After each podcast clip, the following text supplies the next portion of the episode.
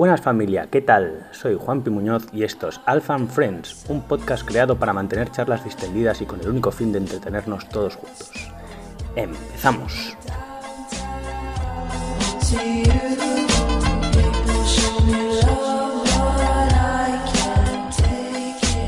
Buenas familia, ¿qué tal? Un día más en Alpha Friends. Ahora hacía mogollón de tiempo que no teníamos podcast. Y creo que es el episodio, creo que estamos por el 24, si no me equivoco, más o menos. Eh, y hoy tengo el placer de hablar por fin, después de tanto tiempo, con el que yo llamo el financiero del box, Sergio Colomar. ¿Qué tal? ¿Cómo estás? Muy buenas, encantado de estar aquí. por fin, por fin hemos coincidido, podido coincidir, la verdad que llevábamos tiempo. Eh, hago una pequeña presentación, Sergio o Sergi, como quieras, sé que te da igual. Yo llamar Sergi, pero, da igual. Eh, es el financiero de Alpha CrossFit, ¿vale? Tiene 38 años, hace más o menos que, que 6 meses que estamos, desde diciembre, más o menos. Sí, aprox, ¿vale? Eh, Sergi es director y asesor financiero con más de 15 años de experiencia brindando asesoría de planificación financiera y fiscal, gestión de inversiones y apoyo general en las gestiones de sus necesidades financieras. Amplio conocimiento de los mercados financieros globales, conocimiento técnico de procesos y necesidades del sector financiero. Translate that, please. bueno, si, lo traducimos del marciano al idioma que conoce todo el mundo, eh, yo me dedico a acompañar a quien lo necesite y quien lo quiera a, tomar buenas decisiones financieras. ¿Qué quiere decir eso? Eh, pues que muchos términos, muchos eh, más que se hacen difíciles para la gente, que son barreras muchas veces tabús eh, de tengo que hacer, qué decisión tengo que tomar, etcétera. Yo, mm, por mi experiencia previa, ha sido siempre finanzas, eh, mayoritariamente, lo que hago es traducirle ese tipo de, de, conceptos para que puedan tomar las mejores decisiones posibles. En resumidas cuentas, yo acompaño a la gente para que no se encalle en temas financieros. Bueno, dar también un poco de visión general de cómo está la empresa, ¿no? Y... Sí, correcto. Al, final, eh, una de las, las, cosas que tiene eh, el mundo financiero es que tiene nombres muy raros, eh, la misma cosa tiene varios nombres y si lo queremos poner un poquito más complejo, pues ponemos todo en inglés que siempre queda más cool, ¿no? Exacto. O el mundo del marketing. Eh, lo que intento es que la gente, eh, de hecho, con un storytelling se entiende mucho mejor. Un empresario, un emprendedor, una persona que tiene una idea y quiere llevar a cabo un negocio, tiene un punto de partida y un punto de llegada, ¿no? El punto de llegada es lo que él quiera, el éxito, aportar valor, construir cosas, ganar pasta, lo que sea, ¿no? Pero es un viaje.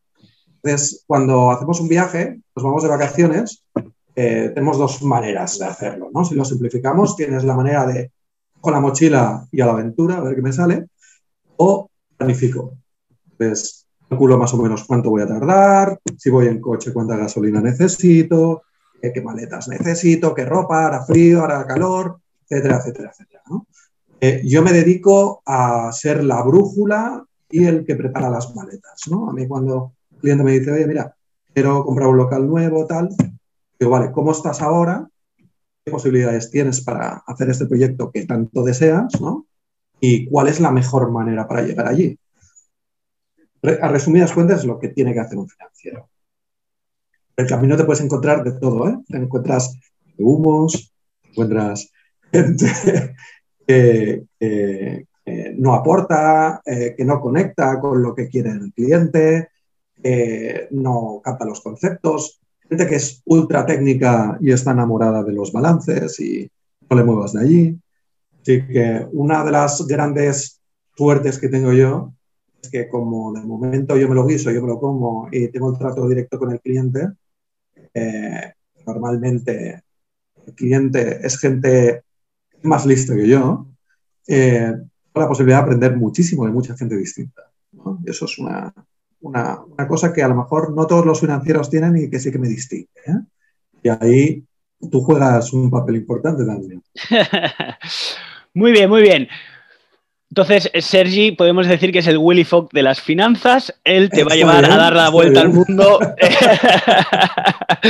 te va a dar la vuelta al mundo en, la cantidad de días que tú quieras. Eh, muy bien. Bueno, más o menos yo ahora voy a exponer un poco cómo nos conocemos, ¿vale? Por qué nos conocemos y, un poco qué pieza tienes eh, dentro de, del box, ¿vale? Eh, nosotros tenemos un amigo en común, ¿vale? Iñaki. Eh, un, loco en todos los sentidos, pero una gran persona. Eh, y un día me llama y me dice, Juanpi, tengo un amigo que está montando una startup y como yo tengo conocimientos tecnológicos y en startups he vivido alguna, pues que yo le diera un poco de, de feedback, ¿no? Entonces ahí viene el día que quedamos los tres vía Zoom y Sergi, ahí nos conocemos, y me presenta su idea de Wisfing, Wisfing, Wisfing, ¿vale? W-Y-S-F y latina N-G. Eh, un día podríamos hablar del naming y del marketing y si, te ayuda o no te ayuda. Eh, entonces, él me explica su idea de que un poco bueno, explícala tú. Vamos a ver, creo que es mejor que tú seas el que expliques tu idea. Mira, de hecho, ahora estás hablando de esto y ¿qué debe hacer? ¿Siete meses? ¿Ocho meses? Sí, sí, sí. De eso. Y sí, queda muy lejos, ¿eh? A mí me queda muy lejos. Han pasado muchas cosas por medio. Eh, mira, básicamente eh, yo he trabajado en bancos durante muchos años. Eh, bueno, todo el mundo que encienda la tele o se lea un periódico o ponga Twitter o que todos los bancos están haciendo muy pequeños. Es un sector que se está automatizando. Eh, me anticipé también. Me salió la oportunidad de empezar a trabajar con gente de financiero eh, exclusivamente para ellos, una cosa que no había probado nunca. Me enamoré, eh, pero vi que era mejorable. Eh, acostumbramos a hacer las mismas cosas durante 50, 60 años y como funciona, tú tira, ¿no? Y nadie innova. Y, y habían muchas cosas que, de la misma manera que el sector financiero en sí se está haciendo pequeño porque se automatiza, el servicio de, dirección financiera o de asesoramiento financiero a una empresa se puede automatizar también. Eh, la empresa tiene sus teclas, pero hay muchas que son comunes en todas. Entonces dije, bueno, yo aquí voy a hacer un Excel, que los financieros también nos gusta mucho el Excel, hmm. y, me puse a hacer un Excel de puta madre, perdón por la expresión, y... Esto lo escucha gente no pasa nada, tú di lo que quieras. No pasa nada. No, pasa, nada. No hace falta ser tan polémico. No te preocupes. Básicamente me lié la manta a la cabeza, me hice un Excel que era un locurón y, y entonces empecé a pensar, o sea, esto lo tengo que poder hacer extensivo a más gente. Puede ser que solamente lo tengan mis clientes, me gustaría llegar a más gente. Entonces, por eso empecé a hablar con gente que tenía conocimientos tecnológicos de los cuales yo no tenía ni idea. Y hablando con Iñaki un día haciendo una cerveza, pues le dije, oye, mira, me he entrevistado con unos que tienen una incubadora, pero me hablan en chino, no me entero de nada, me quieren tomar el pelo, no sé de qué va. Me dijo, mira, yo conozco Juanpi es muy buen amigo mío, tal, tiene conocimientos técnicos, explícaselo. Hicimos también un Zoom. Conté la historia, diste cuatro bofetadas de realidad. bueno, si sirvieron, guay. Sí, sí. Y, o sea, a partir de ese momento, eso ha sido un punto de inflexión, ¿eh? A partir de ese momento, a mí se me fue la olla y empecé a programar. No lo había hecho nunca. No, no, Y, la verdad que, es sorprendente. Yo he, vivido la evolución de, tus dotes de programación y todo lo que vas sacando y, es increíble que estés donde estás. O sea, en el sentido de que te hayas podido conseguir programar todo lo que estás consiguiendo programar y el resultado que estás teniendo. La verdad que, es sorprendente. No te voy a decir, no, verdad. O sea, no... Cuando tenga el resultado final ya me lo dirás. ¿eh? Bueno, pero yo voy viendo la progresión y una persona que no ha programado en su vida, mm, que esté haciendo lo que estás haciendo y, cómo te van saliendo las cosas y la verdad que está muy bien. Eso... mira, piensa que esto es un poco como vuestro mundo del CrossFit. ¿eh? Al final, eh, todo el mundo entra por primera vez. Menos tú, que no consigo que entre. Dame tiempo que tengo que programar. Eh, y, pero, o sea, al final, que más que menos ha hecho algo de deporte y, entra un tipo de disciplina radical, ¿eh? porque yo considero que nuestro tipo de, entreno es bastante radical, mm. en el buen sentido de la palabra. Y, y o sea, cambias, ¿no? Al final pasas a ser una persona distinta, de la misma manera que cuando aprendes lo que sea, ¿no? Eh, quien, yo por, suerte, por desgracia, por lo que me dedico, conozco a gente muy distinta, hay gente, lo que te decía, que se tira 50 años haciendo lo mismo y como le sirve, ya está, no cambia, ¿no? Y en cambio, lo que estoy haciendo yo, al cambio y lo que hace el 100% de la gente que va al box es querer cambiar y, hacer atributos nuevos, ¿no? Aprender cosas nuevas, conocerse a uno mismo. Eh, no me quiero poner metafísico tampoco. bueno, sí, sí, más o menos eh, está claro que tú has tomado una dirección de me lo, yo me lo guiso y me lo como y la verdad que muy bien. Mm, yo ahora voy a entrar más en detalle, un poquito más. Eh, tú, después de la reunión que tenemos, me dices que, bueno, que tu idea es ir a por pymes, ¿no? y, y, poder conseguir, pues, todos tus conocimientos de, finanzas en grandes empresas, grandes cuentas y capos de la mafia, eh, decides, decides decir esto, lo puedo proponer como hacer microservicios eh, para pymes, ¿no? Y entonces yo ahí es cuando te digo, hostia, pues yo tengo un box, ¿Y qué tal si probamos? Y tú, pues, dices, perfecto, dices, quedamos un día y empezamos. Bueno, el kit de la cuestión aquí está en eh, yo, todos mis colegas de, profesión o de carrera y máster que se dedican a la dirección financiera en una sola empresa, que les va bien porque son buenos, presentan una carga salarial importante para la empresa. Quiero decir con carga salarial, que se llevan una buena nómina cada mes, más bonus, además de que la seguridad social encanta cobrar también, ¿no? Con lo que ahí también hay una carga extra eh, que representa un coste que en la mayoría de los casos está por encima de los 60 K, ¿no? Eso, una pyme que facture 400.000 euros no se lo puede permitir. Tener una sola persona que le saque de su margen 60 K. no se lo puede permitir, carísimo. ¿no? Y tampoco lo necesitas 24 horas, porque al final dices, mira, es que somos un conglomerado de 200 empresas, hacemos casting internacional y no sé qué, y el Pino Puente, pues todavía te diría, pues sí, pero la gran mayoría y sobre todo mis clientes históricos no necesitaban un director financiero 24 horas, pero sí que necesitaban ese tipo de conocimiento a dar un salto adelante, ¿no? Al final, el que lo quiera aprovechar, pues lo aprovecha y el que no, no. El problema es que existía una barrera importante de acceso a este tipo de conocimiento, muy caro.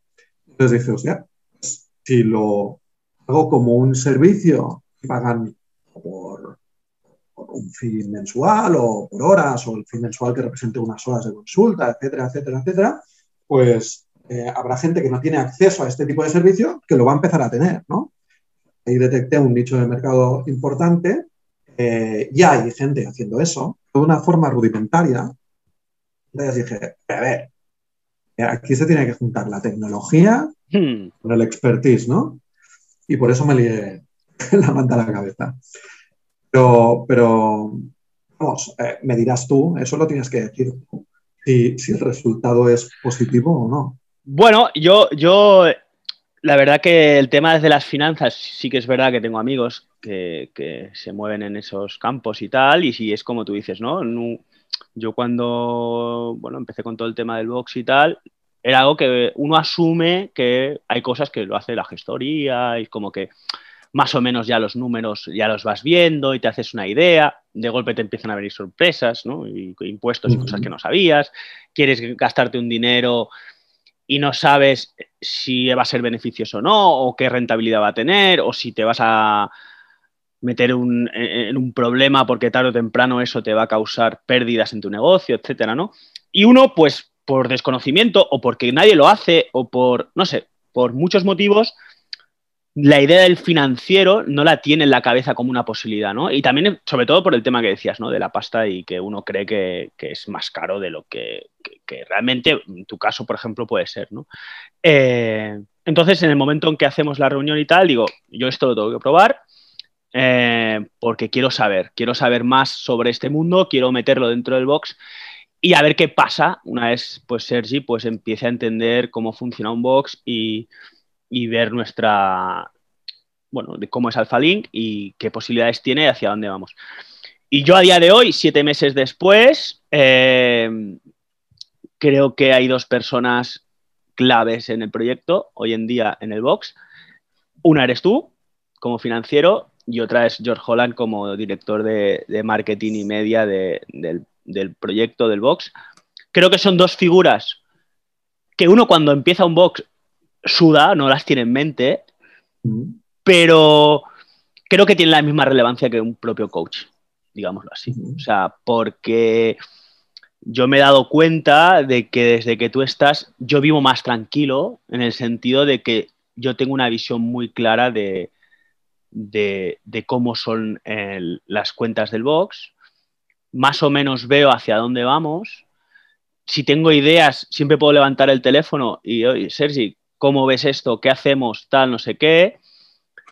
Mm, a nivel eh, carga sobre, eh, ¿cómo se llama? Sobre gastos, eres asumible, o sea, no hay ningún, no creo que ningún box de Cataluña no pudiera asumirte, así de claro lo dejo, no creo que fuera algo, digo de Cataluña, puedo decir hasta de España, o sea, no creo que seas una carga la cual ningún box se pueda permitir. Eh, entonces, todo me encaja y, todo me ayuda a, poder decir que qué coño hacía yo sin un financiero antes, ¿no? O sea, era como, porque tienes esa sensación de cómo he llegado yo hasta aquí, es lo que tú decías un poco del viaje, ¿no?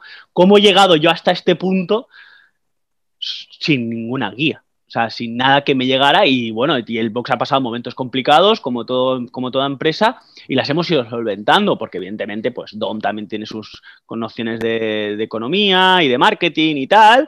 Yo tengo mis, mis, pequeñas nociones y Dani también y entre todos pues vamos sacando cosas, ¿no?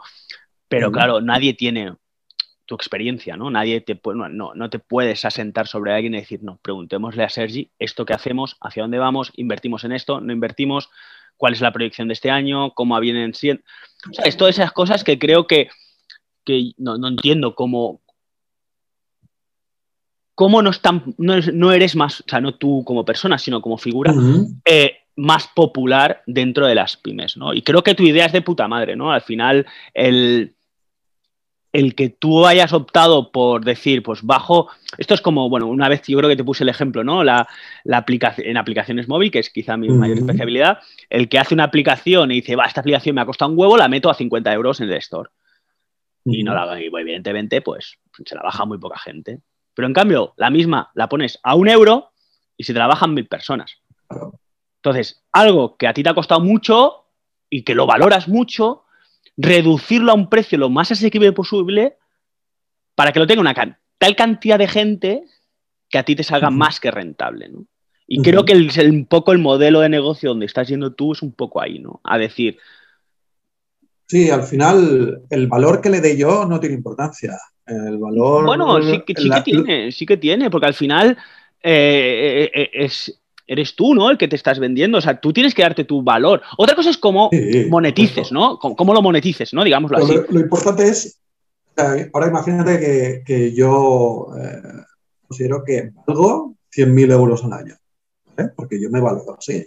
Mm. nadie me va a pagar, porque nadie me va a valorar así, ¿no? A menos que me vaya a algún país de locos que lo hagan, ¿no? Que me, paguen. Eh, en Estados Unidos pagan eso, ¿eh? Pero aquí estamos como estamos. El kit de la cuestión está en, que no es tan importante cómo me valoro yo, que sí, que también, ¿eh? porque si no le doy valor a lo que hago, pues lógicamente nadie me va a querer, sino encontrar cuál es el punto de valor que le veis vosotros. ¿sabes? Al final es una idea que, aunque llevo mucho tiempo practicándola, y como la estoy fabricando ahora o el business model que tiene ahora, eh, es, muy reciente para aquel que dice. ¿no? Lo que hay que Mm, no sé, sacar más feedback vuestro, ¿no? Porque eso te pregunto, ya me lo habías explicado, ¿eh? pero, lo importante es ver que lo valoráis, qué es exactamente lo que valoráis. Y realmente la sensación que tengo con la gran mayoría de gente que hablo es, eh, sí, que es un negocio, que lo sabéis llevar, lo sabéis gestionar, de ellos que estáis abiertos, si no, no estaríais abiertos.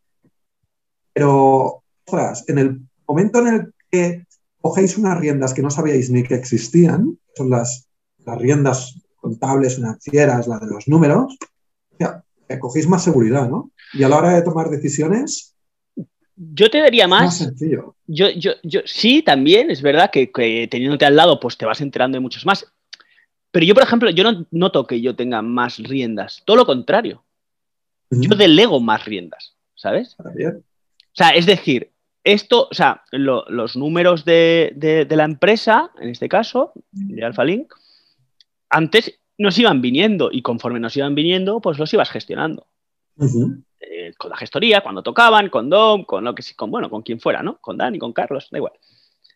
En el momento que tú apareces, yo ya me desentiendo. Es como que yo sé que una vez cada dos semanas, o una vez al mes, o cuando nos toque reunión, si hay alguna urgencia, lo que sea, ese día me viene alguien, el experto, digamos, a descontarme a mí cómo estamos, hacia dónde vamos. ¿Sabes? Es como que mentalmente me he, desentendido, me, he me he desentendido totalmente, ¿no? Y que creo que es lo que deberían hacer la gente que está como, bueno, como parte de, una, sociedad, de lo que sea, de los dueños de empresas, etcétera, es el buen líder no es el que se encarga de todo.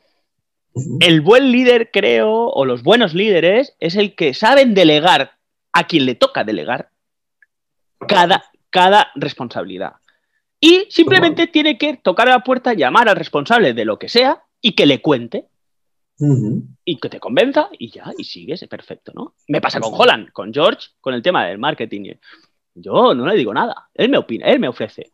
vamos a hacer esto, vamos a hacer lo otro, vamos a hacer no sé qué, ¿no? El de en Instagram, vamos a hacer esta campaña, vamos a hacer no sé qué. Y yo, por pues, algunas cosas se las discuto, evidentemente, porque lo que uno entiende, pues es quiere tener todo cuadrado. Pero al final el que decide es él.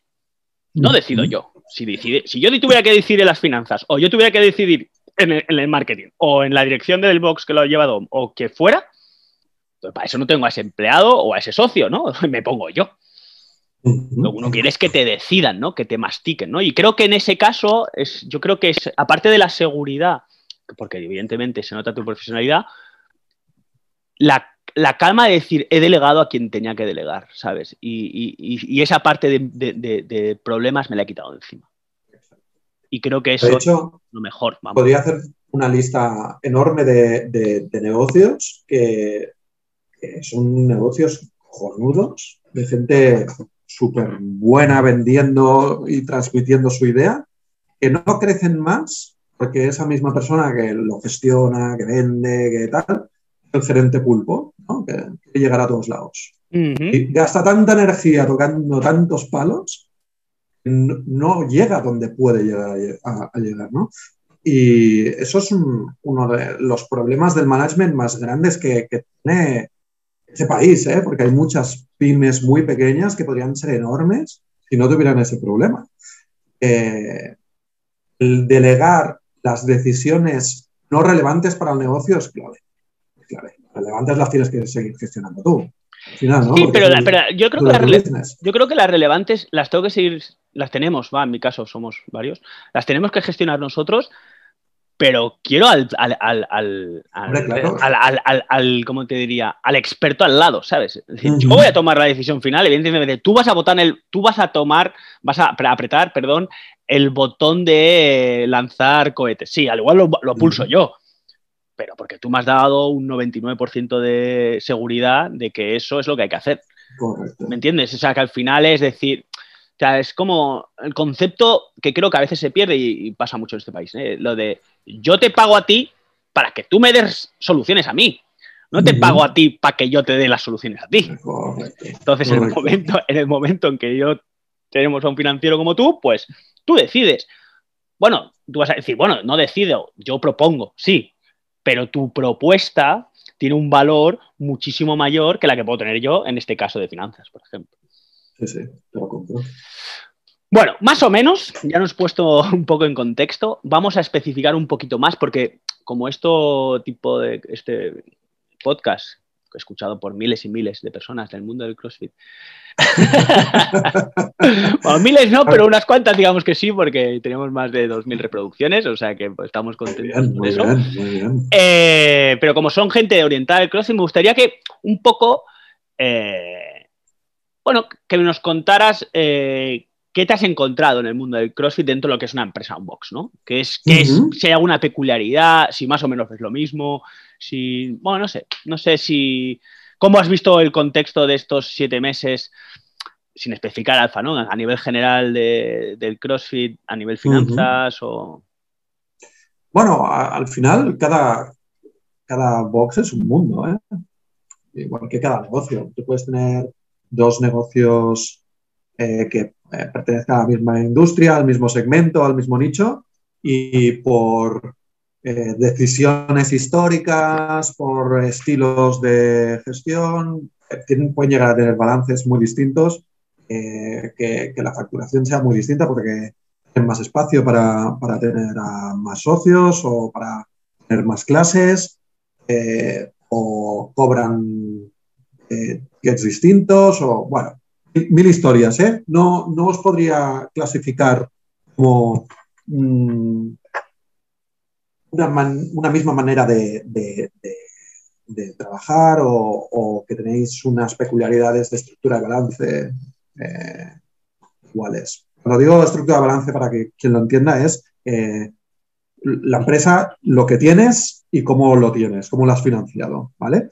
Hay algunas que están financiadas 100% por aportaciones de los socios y hay algunos que están al 80% financiadas con dinero que no es suyo. Y eso ya es una peculiaridad distinta, ¿no? Lo que sí que es verdad es que como sois un negocio de recurrencia, sois un negocio en el que cada mes eh, la gran mayoría de la gente que os pagó el mes anterior vuelve a pagar. Y si el box es bueno, pues ese porcentaje de gente es muy alto. Si el box es malo, pues mira, a lo mejor es poca gente y tienen que rotar mucho. A saber, en vuestro caso os puedo felicitar en, eso. Eh, pues lo que puede hacer ese tipo de negocio bien gestionado es proyectar qué flujos de caja va a tener en el futuro. ¿Qué quiere decir esto? ¿Cuánto voy a cobrar? Y si yo tengo una cierta garantía de lo que voy a cobrar, puedo hacer proyecciones de cuánto puedo llegar a gastar. Incluso qué deuda soy capaz de pagar si me financio con esos ingresos que soy capaz de, proyectar. ¿no? Sois un negocio mucha, de, mucha rotación en el sentido de facturación, pero muy estable, estable. Es un muy buen negocio. ¿eh? Eh, y bien llevado, la verdad es que da mucha pasta. Llega a dar mucha pasta. No sé si tenía que decir esto. va a empezar a salivar, bueno, no sé, o sea, a día de hoy yo puedo decir que Alpha Link no es el caso. Eh, eh, eh, seguimos ahí en un proceso normal, creo que, no, engañamos a nadie si venimos de una pandemia, venimos de, restricciones, de cierres, de aperturas. para nosotros quizá el año 2020 era un año donde un poco sí que teníamos que, esperábamos explotar un poco más. Eh, todo se ha retrasado, hemos sobrevivido, como creo que casi todos los boxes. Creo que no sé si ha cerrado alguno, en realidad creo que no. Eh, porque creo que en cierto modo sí que nos ha favorecido la pandemia, en el sentido de que sí que es verdad que quizá a nivel eh, ingresos 2020 fue así una hostia para todos, pero por otro lado han hecho, ha habido un cambio de tendencias y mucha gente que iba al gimnasio convencional ha empezado a darse cuenta de que el gimnasio convencional, una de las cosas que no tiene es comunidad, son fríos, vas tú solo a entrenar muchas veces, son rutinas muy, muy poco dinámicas, entonces se dan cuenta de que los boxes o las boutiques de fitness que se le llama, para no hablar solo de CrossFit en general, se encuentran como más eh, arropados, ¿no? Como más de estamos entre colegas que hacemos lo mismo, se generan más sinergias y eso nos ha favorecido. También es verdad que las restricciones de los gimnasios, eh, digamos, de los aforos de, los gimnasios, eh, ¿cómo se llama?, convencionales, les ha afectado porque evidentemente eran gimnasios muy, muy, muy grandes y claro, si tú pones, ellos viven de la masa y le quitas la masa del aforo al 30%, pues el gimnasio se reduce mogollón. En cambio nosotros, como somos clases muy reducidas, los aforos más o menos tampoco es que hayan afectado tanto. Es decir, sí que teníamos aforos al 50%, pero si tú tienes un box que entran 100 personas, el aforo es de 50 y si las clases son como máximo de 20, no te ha afectado en nada. Sí, es verdad que la gente espera fuera más rato, pero luego en el momento de la hora efectiva de dar la clase viene a ser la misma. Y es por eso que ahí eh, son cosas que nos, pueden, nos han beneficiado quizá en ese sentido. Piensa que yo también te añadiría en este sentido que los gimnasios convencionales eh, en gran parte de su facturación son socios que subvencionan sistemáticamente ¿eh? al gimnasio porque no van nunca. Exacto. En vuestro caso, eso no lo tenéis. No, no, no. El que paga, el paga consume. exacto. Y, que para mí es el mejor modelo de negocio que existe, porque es clave, es clave. A mí los negocios que viven del error humano o de la incompetencia humana o, de que, o del despiste humano, digámoslo así, o de la falta de voluntad, llámalo como quieras, ya empiezas mal como business model. O sea, ya... No, no, no, que sí, que, no, no, que sí, o sea, a ver, que sí que existe. O sea, es como, existe dinero en el error humano. Existe. Pero también puede haber un cambio de tendencia de golpe y te jodió entero. Efectivamente. Es que ya no es que el modelo de negocio sea mejor o peor, simplemente que implica más riesgo o menos riesgo. Vuestro caso, vuestro modelo de negocio implica menos riesgo porque estáis menos sujetos a las fluctuaciones. Puede venir una pandemia, lógicamente, ¿no? Y eso no te lo esperas. Pero eh, no porque resulta que el ciclo económico cambia y tal, y la gente empieza a recortar gastos y se da cuenta que pagaba el recibo del gimnasio, no se da cuenta y dice, mira, pues lo voy a devolver y se dan de baja, se dan de baja de golpe el 20% de la gente que no venía nunca, eso implica mucho riesgo. En el momento que te iba bien y las vacas eran gordas, ganabas mucha pasta, pero cuando vienen las vacas flacas, pues vienen cogidas más fuertes, ¿no? Eso implica más riesgo que más rentabilidad. Menos riesgo, menos rentabilidad. Eso es así. Si tienes un business que tienes mucha rentabilidad y poco riesgo, no te preocupes, o realmente tienes más riesgo del que te piensas, o va a venir alguien a robarte la parte del pastel. Siempre es así, ¿eh? El mercado lo equilibra todo. Sí, ¿no? Por eso, por eso han salido tantos boxes de golpe en Exacto. van saliendo, no paran. Eh, yo creo que sigue habiendo pastel. O sea, creo que en los gimnasios hay mucha gente apuntada. Hay miles, tienen los DIRS, imagino que tendrán miles de socios. Esa gente son clientes potenciales de CrossFit eh, y por eso eh, siguen saliendo, siguen saliendo boxes y es un modelo de negocio donde tú has dicho se puede ganar pasta. Yo tengo mis dudas. Yo creo que se puede vivir ganar pasta como tal, mm, yo creo que ya estamos hablando ya de un box, sino montar varios y empezar con ese, modelo de marca que es tan importante, ¿no? O sea, yo creo que es básico, bueno, básico, ¿no? Es básico, ¿no? Al final, según cómo montes, para hacia dónde montes tu empresa, ¿no? Si es algo personal, que es una cosa que tú querías, si es como un romanticismo que tú quieres tener y, no salir de ahí, lícito, evidentemente. Mm, pues está bien. Si lo ves como modelo de empresa y ves que, un box no deja de ser una empresa que da servicios de CrossFit, no, es un, no es un gimnasio o no es una empresa, que no es un CrossFit como tal, ¿no? Es, es una marca que da servicios de. Y hoy es CrossFit y mañana será lo que tenga que ser, ¿no?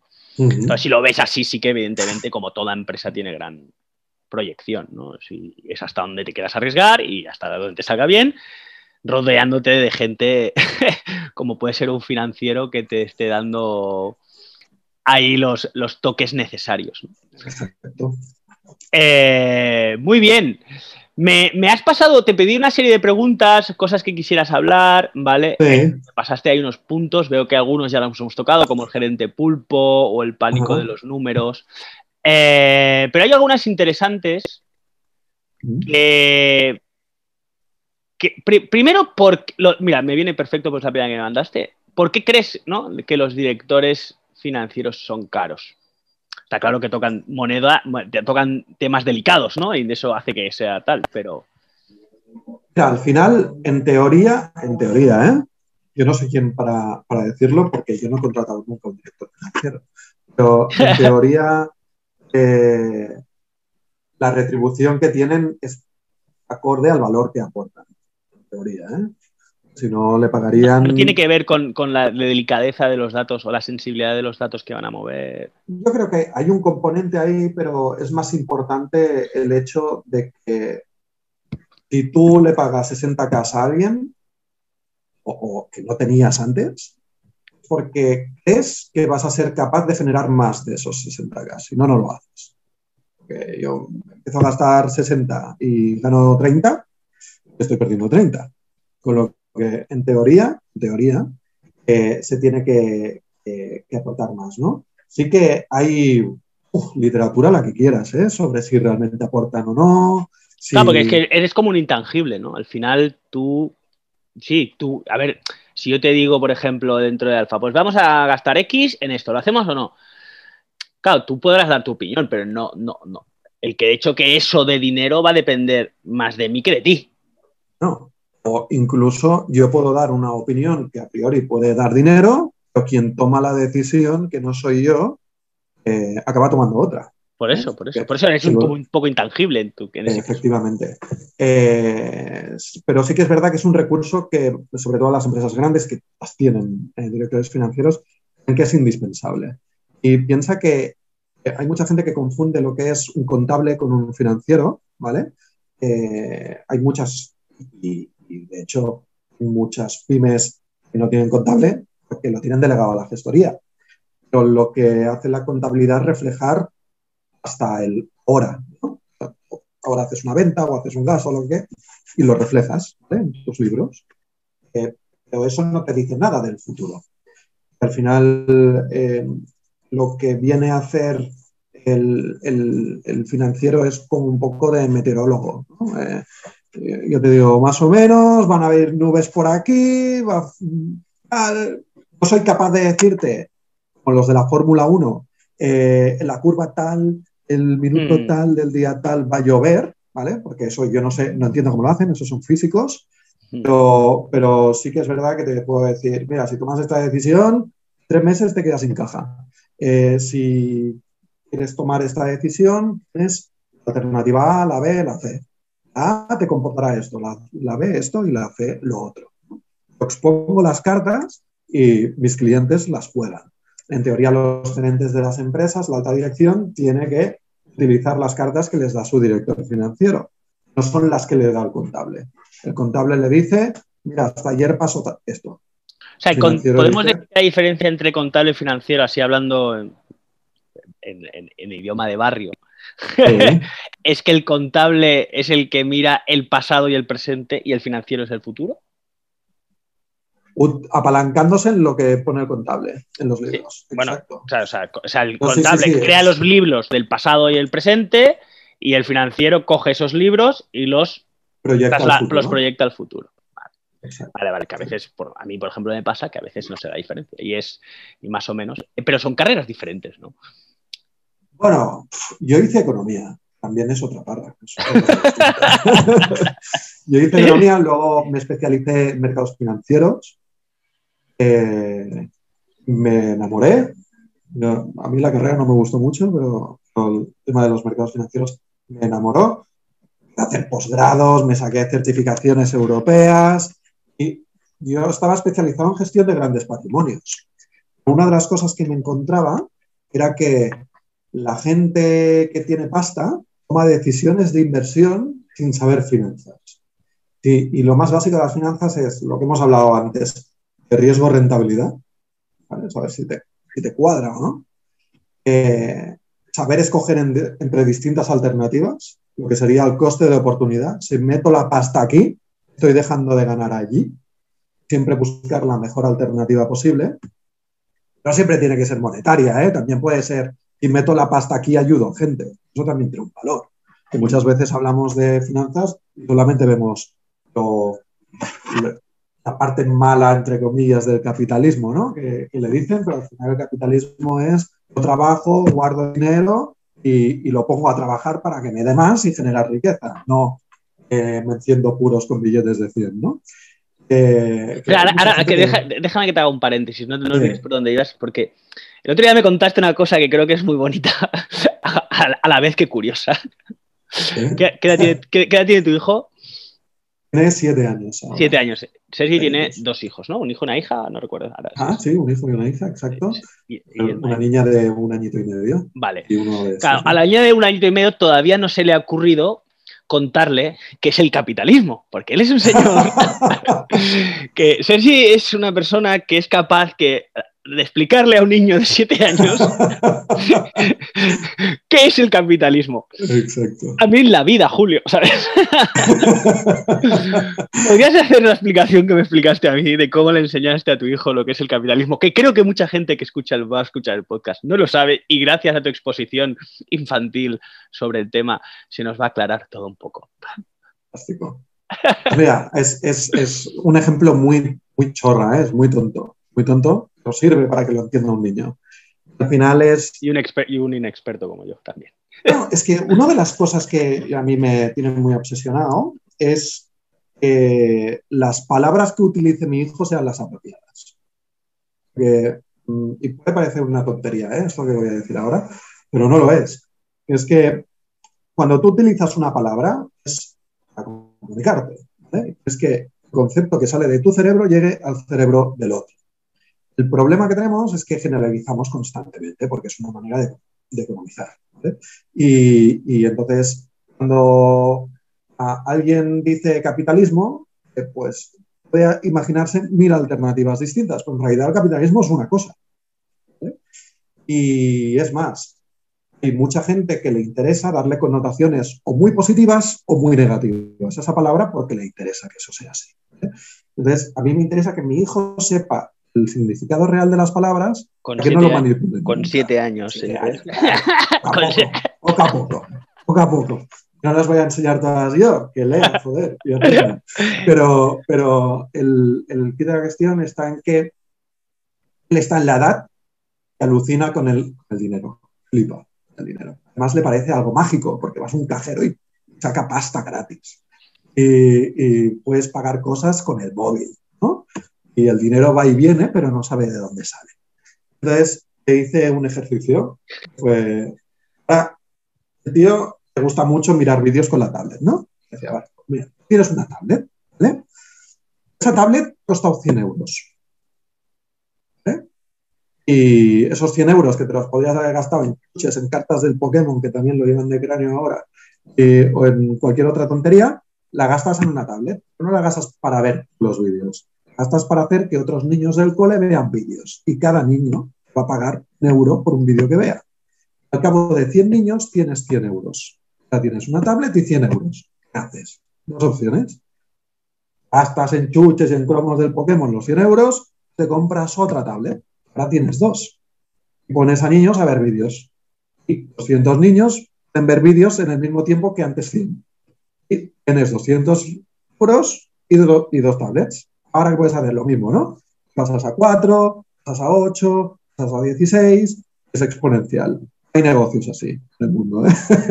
Ya tenemos es una simplificación absurda. Ya tenemos a un camello de las tablets eh, en el colegio. Exacto. Pero, pero mira, me, me, sirve, todavía es pequeño y no lo entiende. ¿eh? A mí me costó mucho entenderlo esto. Te voy a soltar una parra que vas a flipar. A ti que te gustan los puzzles y tal, a flipar, ¿eh? Nosotros los humanos estamos hechos a ir por la selva, por la sabana, por el campo, conociendo plantas y animales, ¿vale? Porque éramos cazadores recolectores nosotros, no éramos gente que iba con traje y corbata. Eso hace muy poco tiempo. Nos hemos pasado 70.000 años siendo lo otro. Con lo que cuando yo te digo, Pampi, calcúlame cuánto es 10 elevado a la vigésima potencia, es mi puta idea. No puedes hacer esos cálculos. No, nuestra cabeza no puede. Si yo te digo que coges un folio, un folio, ¿eh? lo doblas 31 veces, te llega a la luna, me dices? Imposible, ¿no? Coge una calculadora y lo calculas, porque si, si, doblas un folio 32 veces, que es imposible. ¿eh? Creo que más de 9 no se puede. Creo que más de 9 no se puede. Físicamente es imposible, pero si pudieras, si pudieras, haría eso. Hay una fábula que leí hace muchos años, que fue cuando yo empecé a pensar en esto. Era todo financiero, ¿eh? ¿eh? Estas cosas raras financieras me gustan. Eh, era un rey de un reino que le dijo a un noble que tenía por ahí, oye, me solucionas este problema y te pago con lo que sea. Solucionó el problema y le dijo, eh, ¿cómo quieres que te pague? El tío dijo, mira, quiero, fácil, es un tablero de ajedrez, que son 64 casillas, y en la primera me pones un, un grano de maíz, ¿vale? La segunda me pones el doble del anterior. La tercera, doble del anterior. ¿vale? Sencillo. Cuando llenó el último, el 64, había dado todo el maíz del reino. ¿Vale? Puede parecer poco intuitivo, porque lo es, es así. El interés compuesto es la base del capitalismo, es una fuerza que no sé, se lo atribuyeron a Einstein, pero no sé si lo dijo, decía que era la séptima maravilla del mundo, ¿no? el interés compuesto. Eh, es una de las claves eh, con las que la gente que gestiona negocios cuenta. No sabe que en vez de coger y, hostia, me va muy bien el negocio, pillo un Cayenne a cuenta de gastos de la empresa, eh, lo que está haciendo es joderse la rentabilidad del futuro porque ese mismo dinero reinvertido, la misma tasa de rentabilidad que da su propio negocio, no solamente le daría 10 cayenes de aquí no sé cuántos años, sino que le daría tranquilidad y eso es impagable. Puedes ir con un coche, es mucho mejor dormir tranquilo. Ah, no, no está claro. Esas son las anollas que le explico yo a mi hijo y mi mujer me mira mal, me mira raro. yo creo que estoy un poco con tu mujer en ese sentido. Porque yo creo que con, siete años mi padre me viene, mi padre es médico, era médico, eh, se jubiló hace poco, y me viene contando no sé qué historia de medicina con siete años y me lo quedo mirando y digo, ¿me vas a dar para chuches o no? ¿Me vas a dar para chuches? cuando, acabes tu sermón de capitalismo, pero eso es un, eso es un superhéroe. Al final, al final piensa que algo se le queda, no se le queda lo que le digo yo, algo se le queda igual que, Al igual que mi padre está zumbado, sí que se le debe quedar. ¿eh? eh hombre. bueno, a no ser que te venga la profesora de clase y te diga, tu hijo está vendiendo las tablets, está, vendiendo vídeos, o sea, le llaman el YouTube del colegio a un euro el vídeo, ¿sabes? Sí, sí, tío. Bueno, es que yo una de las cosas que sí que le, le, quiero enseñar ahora, ya sí que es muy pequeño, todavía no se lo puedo enseñar. ¿eh?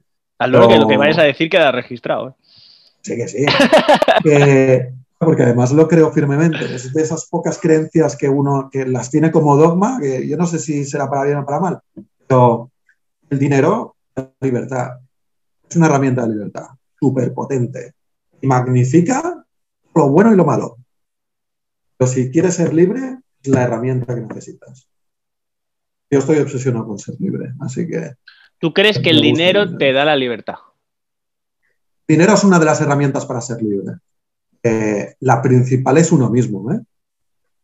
principal es uno mismo. Pero, sí que es verdad que si estás en una sociedad capitalista donde te permite tener dinero, eh, te permite comprar tiempo. Es el único activo que no puedes ganar. Tiempo es la única cosa que naces con ello y no lo puedes multiplicar, no puedes hacer nada. Exacto. Entonces, para ser libre hay que tener tiempo, más que dinero. Sí, pero el tiempo es dinero. Ya. Si tú quieres hacer las cosas que quieres, necesitas dinero para ello. Bueno, Yo creo que no. Ya, sí, y no, sí, tienes razón, siempre y cuando las cosas que quieras valgan dinero. Ah, no, claro, eso sí. No puedes, comprar, no puedes comprar, cariño con dinero. No puedes comprar amor, no, puedes comprar eh, experiencias según cómo las vivas. O sea, yo creo que sí, es verdad, el dinero es un factor. O sea, y está ahí, y hay que tenerlo en cuenta. Pero creo que la libertad es. Yo soy más de la que la libertad de cada uno reside en el tiempo dedicado a las cosas que a uno le hacen feliz. Entonces, contra más tiempo le dedicas a las cosas que te hacen feliz, independientemente del dinero que ganes, siempre y cuando te dé para comer, es suficiente para ser feliz. ¿Sabes? O sea, por eso hay gente viviendo seguramente en favelas y que son felices. No tienen dinero. no, no, no es más rico el más tienes, sino que ¿eh? Exacto, por eso digo que no sé hasta qué punto el dinero es, es, tan, tan relevante, ¿sabes? O sea, es, es relevante y claro, y todo el mundo quiere, pues más que quieren. No creo que la gente quiera tener un iPhone. A la gente le han inducido que tiene que tener un iPhone. O sea, es como, o sea, es, es, es, como que si no lo tienes no formas parte de, ¿no?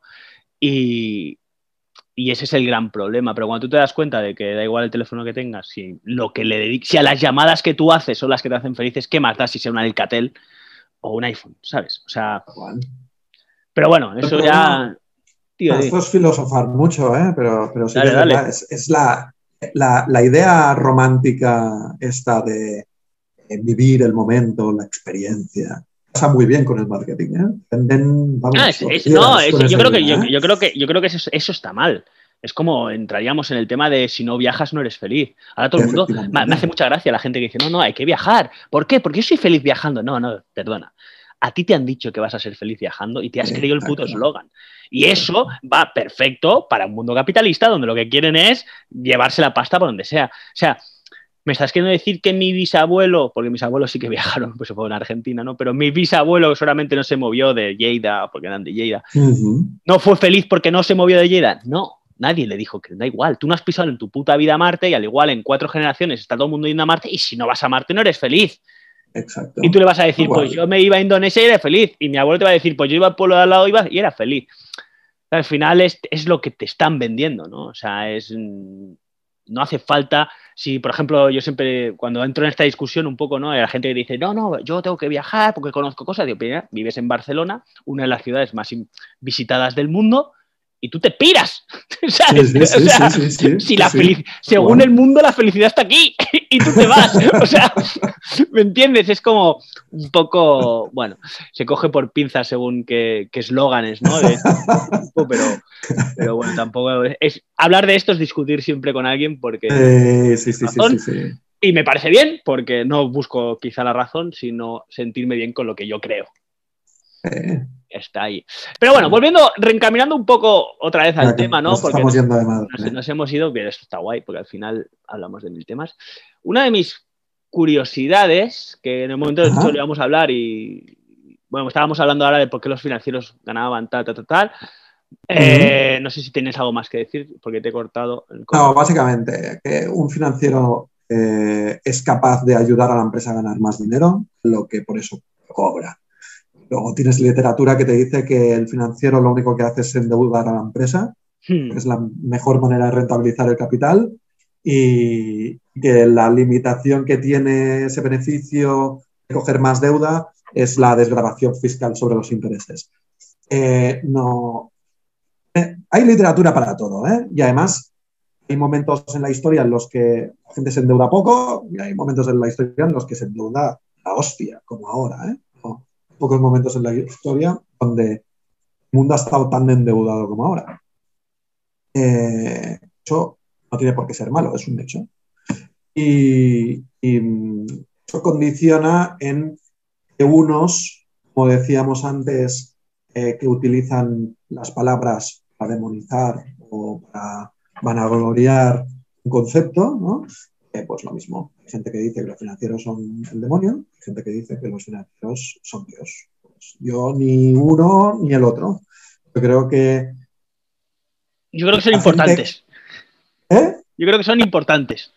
Son importantes, pero a mí lo que más me importa es a quien acompaño yo en su viaje, que sirva yo de algo. A mí me obsesiona aportar. Si no aporto, pues no tengo que estar allí. Aportas, aportas. Ya te digo yo que al menos para nosotros mogollón. Y, y, y, de hecho, me molaría que más gente te conociera. Yo ya sabes que yo vivo un poco obsesionado en ese punto y hago lo posible eh, porque hostia, es que eres, un puto descubrimiento, ¿sabes? O sea. sí, sí. Qué bonito, tío. Para mí sí, o sea, yo te he hecho, o sea, tengo.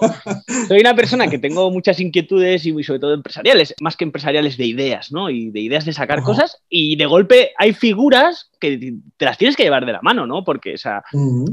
Nosotros estamos con la marca ahora de Double Snatch y seguramente, si todo va bien, pues saldrá en algún momento ya algo más estable y como más, la empresa como más formada y tal. Y yo en mi cabeza es como que ya cuento contigo, ¿sabes? Es como cuento contigo, igual que cuento con, con Holland, ¿no? Que es que de hecho quiero hacer un podcast con, él, con él por todo el tema de cómo se está moviendo el tema del marketing en Instagram eh, y fuera de Instagram y en lo que es el box, etcétera, ¿no? Son como los dos, esas dos figuras que creo que a día de hoy tal y como se está moviendo el sector, el financiero debería haber estado desde hace tiempo en cualquier empresa y el marketing, sobre todo hoy en día, de cómo se mueve todo, pues se, ha convertido en... Es claro, es el futuro, ¿no? Es el futuro. Eh, bueno, no, yo creo que es el presente, ya no es el futuro. O sea, tú no, puedes... tú, no puedes montar una empresa como Wisfing, Wi-Fi, es que es súper. Wisfing, Wisfing, W-Y-S-F-I latina N-G, ¿vale? Lo digo porque, claro, que, lo voy a poner, de hecho, en el post, voy a poner la empresa. Lo que pasa que, primero, cuéntame un poco, eh, ahora que entramos en esto, el nombre, a qué se viene.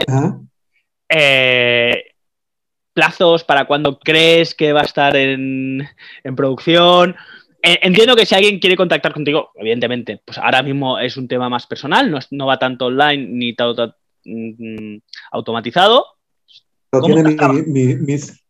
tiene, o sea, quien me quiera localizar online, ahora que me estás haciendo la public, mm. eh, en mi página, la página web de la plataforma, tiene, tiene mis datos de contacto y entra en LinkedIn también me puede contactar. Sergio eh, Colomar García en LinkedIn, para que. Efectivamente. Eh, al final, sí que es verdad que todavía está en producción. Eh, bueno, en producción para mí es que se está fabricando, ¿eh? En, lenguaje así. Tecnológico, producción, es que ya, es que, ya, la gente. En staging. En, meto la pata, tío. En staging. staging se dice. staging. estoy en staging y, y el tema está en que no puedo abarcar todo lo que me gustaría todavía. Pero creo que para septiembre ya lo puedo llegar a tener, al menos la funcionalidad 100% para poder dar un servicio frente. ¿eh? Luego, claro, cuando te animas a decir voy a hacer un módulo de no sé qué, voy a hacer un módulo de no sé cuántos, no acabas nunca. Los pollaques. ¿Eh? De los famosos pollaques. Pollaques, exacto. Pollaque estoy, tal. pollaque tal, pollaque cual. Exacto. Pues eh, en, ese punto estoy. ¿vale? De hecho, antes de hablar ahora, ahora estaba haciendo un módulo, estaba aquí picando código. En vez de mirar balances, que es lo que tendría que estar haciendo, estaba picando. Bueno, el caso es que mm, la idea es, ¿por qué lo estoy haciendo de esta manera? Porque creo que es muy, muy, muy potente, muy potente que no vaya yo a veros y coja, hago los numeritos, primo en papel, que es putrísimo, ¿no? Ya hoy en día en papel, te lo doy para que te lo mires, un Excel inhumano que no, entiende nadie, ¿no? entiendes? Cuando te lo estoy explicando, a los cinco minutos de haberme ido yo, te lo vuelves a ver y dices, tía, pero han cambiado los números aquí que no entiendo nada de lo que pone, ¿no? Además de que las cosas están en marciano. Te hablan de activo, amortizaciones, te hablan de, capital, de reserva legal, de reserva voluntaria, de reserva estatutaria, de mil palabras distintas, ¿no? un contable creo que se coge eso y se va al lavabo ¿eh? y se queda a gusto con eso, pero la gran mayoría de los mortales no les pasa. Y de hecho le he metido un botón a la aplicación, que es un traductor de marciano. Para los conceptos raros estos se traduzcan automáticamente. Lo que es potente es que tengas esa información online. Que si yo no estoy presente allí, me puedas pegar un toque por teléfono, digas, oye, mira, que, que me estoy mirando estos números, no los entienda, y online y yo los podamos ver, los podamos modificar a la vez. Eso yo creo que es potentísimo. Y no conozco a nadie que lo tenga. tienen las grandes empresas. Cuando un RP súper mega potente, Microsoft, que es cloud, no sé qué, y que cuesta medio millón implantarlo, ¿no? Como mínimo. Eh, ni es justo solamente los lo tengan unos cuantos, ni entiendo que no exista. Hay RPs potentes ¿eh? en el mercado que, te ayudan con la contabilidad, que te quitan la gestoría, y además algunos potentes y algunos de aquí, ¿eh? locales. No les voy a dar publicidad porque igual algún día son mi competencia. Pero no hacen forecasting, no, no hacen proyecciones. Y se quedan cortos. Me está muy bien que tú tengas control del negocio si tienes un descontrol brutal, eh, plasmando el presente y el pasado. Es una manera de ganar control. Pero si no sabes qué hacer con esos datos, no sirven para nada. Y, y ahí está lo potente, ¿no? De hecho, el por qué se llama Wisfing, la empresa, ahora me podría inventar una historia súper chula de no, en un taller. no la Virgen, no sé qué. Pero no, no, en realidad es porque estaban todos los dominios pillados. Eh, pero, pero porque no lo quería poner en, español, porque estoy dentro del filipollismo colectivo este de que una cosa tecnológica puede tener nombre local, que tiene que tener un nombre eh, más o menos porque son en inglés o tal. ¿Y porque eso en inglés significa algo? No, es eh, más o menos. Es, ah, como el acrónimo de Watch Your Step, vigila donde pisas. Sí. El think es de forecasting. Pero si ponía Watch Your Step Forecasting me quedaba larguísimo y watchyourstep.com.es.io estaba pillado, eh, están pillados todos y al final dice, espera, tío, es fin, suena wifi, es fácil de recordar para las abuelas. Ya, el, problema, el problema de, primero que no sé cómo lo pronunciaría un inglés. Wisfing. ¿Un inglés lo pronunciaría Wisfing? Vale. Aquí en España creo que dirían de todo menos Wi-Fi. Wi-Fi, eh, Wi-Fi. Eh, ah, pero tú ya lo has dicho cinco veces y ya lo dices bien. Sí, claro, porque ahora ya me has dicho que es Wi-Fi, pero claro, pero bueno, no, no, no, no, porque yo soy un tío que te escucha, tío. Eh, eh, tío, yo no soy de marketing, ¿eh? Piensa, que hay mucha gente que desconecta contigo. Sí, sí, sí. Eso está claro. Y además con los rollos que meto, con razón. Por eso, por eso. No, no. la verdad que, se hace súper interesante. Eh, ya sabes que, que a mí me mola hablar de estas cosas, o sea que. Entonces, hablando de, de en septiembre, si todo va bien, vas a tener la plataforma oh. ya online ya vas a poder hacer el, bueno, pues consultas online.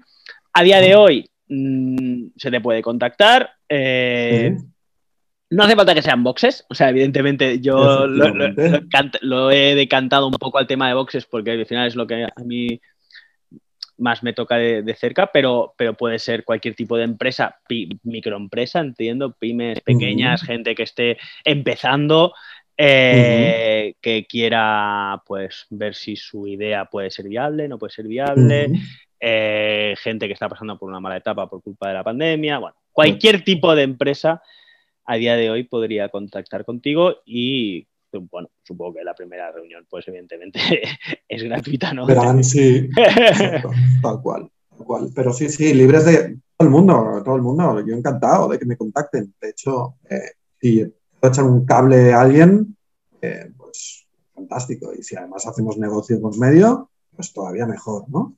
Pero, pero sí, el primer contacto es gratis, lógicamente. De hecho, la, aplicación tendrá un periodo de prueba gratis para que la gente pueda entrar y pueda quetear para saber si le puede aportar valor o no. Yo soy convencido de que aporta tanto valor que por eso le pongo un periodo gratis, porque realmente soy convencido que lo hace y, eh, para consultas puntuales también me pueden contactar, ¿eh? no necesariamente tiene que ser una relación de largo plazo, patrimonial, etcétera, y que lógicamente al final acaban siendo así, porque quien le, ve el valor pues considera que es mm, no barato, pero es coherente el, precio que tiene y, y luego, eh, si lo que tienen es una duda muy puntual, eh, hacemos una consulta telefónica y punto, ¿no? Yeah. Gente que dirá, oye, mira, pues sí, un negocio de momento no quiero introducir a nadie, pero resulta que me han planteado hacer esto o lo otro y es una decisión puntual. También que me contacten al final. Eh, soy experto es por eso. Vale, muy bien. Eh, no sé si te queda algo por decir, algo que quisieras comentar. Eh, no vamos a hablar de bitcoins y bolsa, porque ya me has dicho que esa parte que es la que más te, toca, que te mola, que te da. Bueno, si quieres, sí, tú pregunta. No, no, no, yo de bolsa, no, yo preguntaría, yo no tengo ni puta idea de bolsa. A mí salvo bolsa es, es, aquel juego que juegan los financieros o la gente de pasta eh, en lugar de echarle a las tragaperras. Básicamente es jugar a, especular que te vaya a salir las tres cerezas, ¿no? Claro, esa es aquí la cuestión. Está la diferencia entre lo que es la especulación, lo que hace, lo que hace la gran mayoría. Es, yo compro esto porque creo, creo que va a subir, todo sin fundamento. Eh, es eso, y luego me gusta el nombre de, este, este, de, esta criptomoneda, eh, pongo algo de pasta. Luego no me llevo una mierda y te, digo la verdad que dos veces que he puesto dinero, las dos veces a la semana he perdido más del 50%. A la semana. Fuerte soy buenísimo poniendo pasta, tío. Para que luego digan que eso será un depósito de valor. ¿eh? o sea, pero... a ver, hay que, decir, hay que decir que solo he puesto 50 pavos, que tampoco es que me esté arruinando con la criptomoneda, ¿sabes? No, pero no. Mira, yo, mm, no, yo no lo entiendo, ¿eh? Entiendo cómo es la tecnología, el blockchain, y creo que es mm. un cambiador, es una gente que va a cambiar el mundo. Eh, no entiendo cómo la gente piensa eh, forrarse con el Bitcoin, no lo entiendo. Pero es que, está haciendo, haciendo, mucha pasta. Ya, pues luego esa pasta eh, transfórmala en dinero de verdad. No se puede, sí que se puede. Tú puedes conectarlo. Eh, luego viene Hacienda, ¿eh? ¿Qué piensas? Ese es el problema. Ah, bueno, pero bueno, eh, perdona que te lo diga, pero si yo pongo mil euros en una cripto y gano de golpe 20.000 y Hacienda se lleva aquí 5, habré ganado 15, o sea, es como, o 14, porque mil ya los tenía. Entonces, como que, vale. Pues como que no es justo, ¿no? Porque tú has ganado 15. Bueno, o sea, pero yo ya no voy a entrar en lo que es justo, yo voy a entrar en lo que es. O sea, yo es, he puesto mil y me llevo 14 mil pavos. O sea, es justísimo. Lo que no entiendo por qué, pero es justo. en, realidad 14 no, te llevarás, ¿eh? te llevarás bastante menos. No, pero si son 20 y si he ganado 20 y ponle que se lleve 5.000 Hacienda o más. No, 5.000 no, se bueno, más. 9, me da igual, 9.000, me llevaré 11. He puesto 1.000, te recuerdo que he puesto 1.000. Y de golpe me llevo 10.000. Sí. Hola. Estás, estás jugando. Ya, pero por eso, pero por eso es lo que me refiero. O sea, vale que Hacienda se llevará su tanto, me da igual. Yo, he ganado el que 10 veces más. Pero, pero, hay formas mejores de, de más garantías. Tener esas ganancias, fíjate, y con, una presión fiscal menor. el problema es que cuando tú haces un business, tú tienes un socio pasivo ahí siempre, que es Hacienda. Si te va bien, cobra. Si te va mal y palmas, no, te, no cobras tú, ¿eh? No solamente cobran si te va bien. si palmas, no. bueno, puedes compensar y tal, pero bueno, te dan las migajillas, te dan las migajillas. Porque lo que quieren es tu pasta.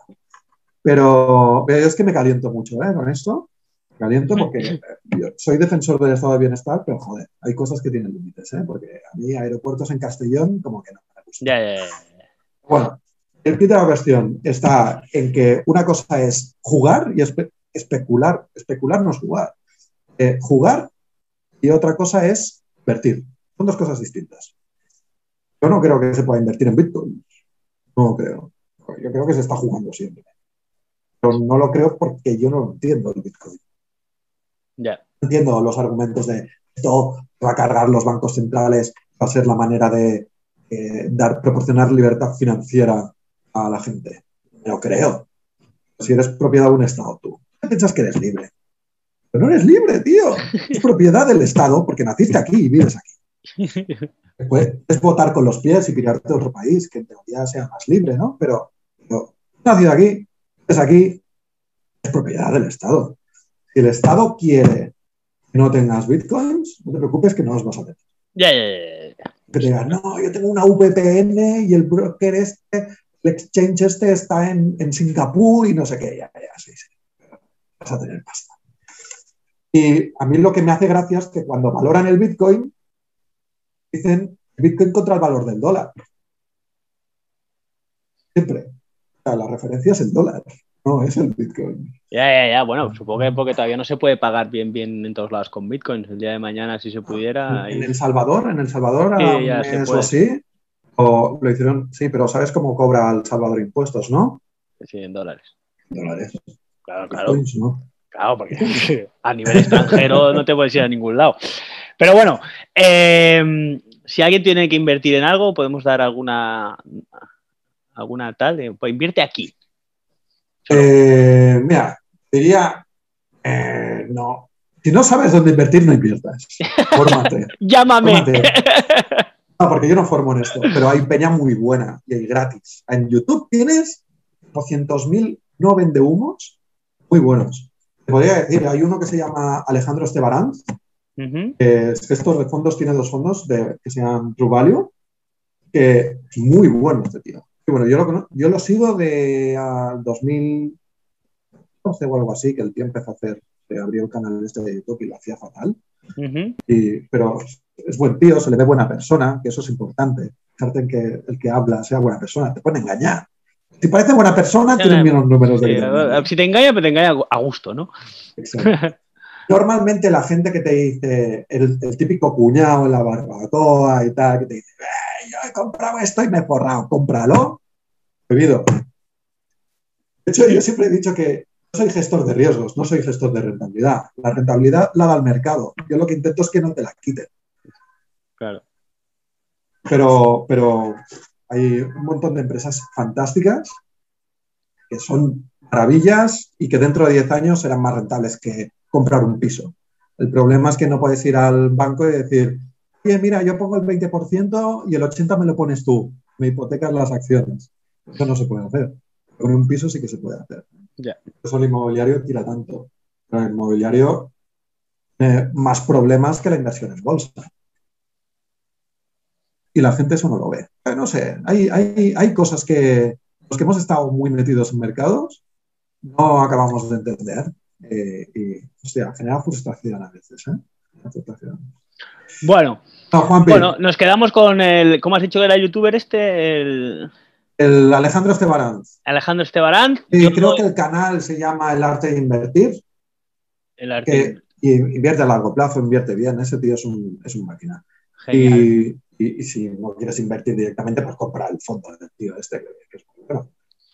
Muy bien. Si no compra fondos, fondos de inversión también. Y, y, ya está.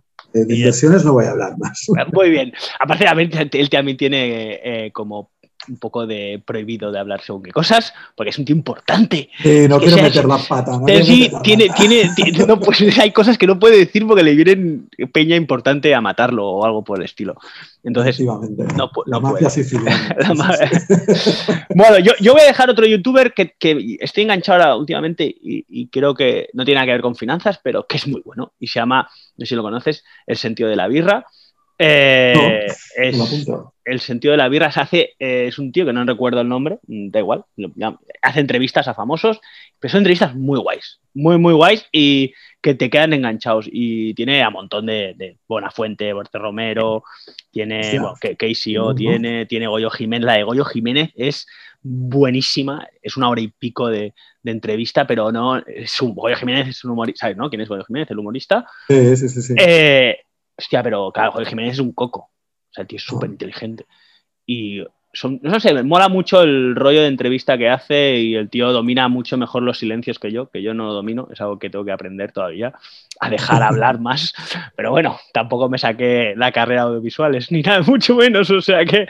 Eh, a mí porque si me das cuerda me pongo a hablar y no paro nunca, pero, habrá gente que, hostia, vas bien tú para tirar de Sí, sí, sí, pero bueno, yo suelo, luego me escucho y piso sin querer, ¿sabes? No, hay que dejar un poco más fluir, ¿no? Lo haces de puta madre, tío. Gracias, gracias, lo tendré en cuenta. Hombre, me has tirado un piropo tú antes, yo no. Muy bien. Eh, nada, pues si no te queda nada más por decir, eh, acabaré este, este podcast saludándote, agradeciéndotelo mucho por, haber aportado tu granito a los, a los podcasts de, de Alpha Link. Y dejaré esto con una frase que tú me dijiste una vez. que, que pondrías de eslogan si tuvieras una empresa física? que era eh, algo así como aporta o aparta. Hostia, sí, sí. Importante esto, ¿eh? Nada, Sergi. Que- a Eh. ver si va a quedar mal lo de aporta o aparta, no, ¿eh? queda de puta madre. Un saludo. Un saludo, tío. Cuídate. Eh,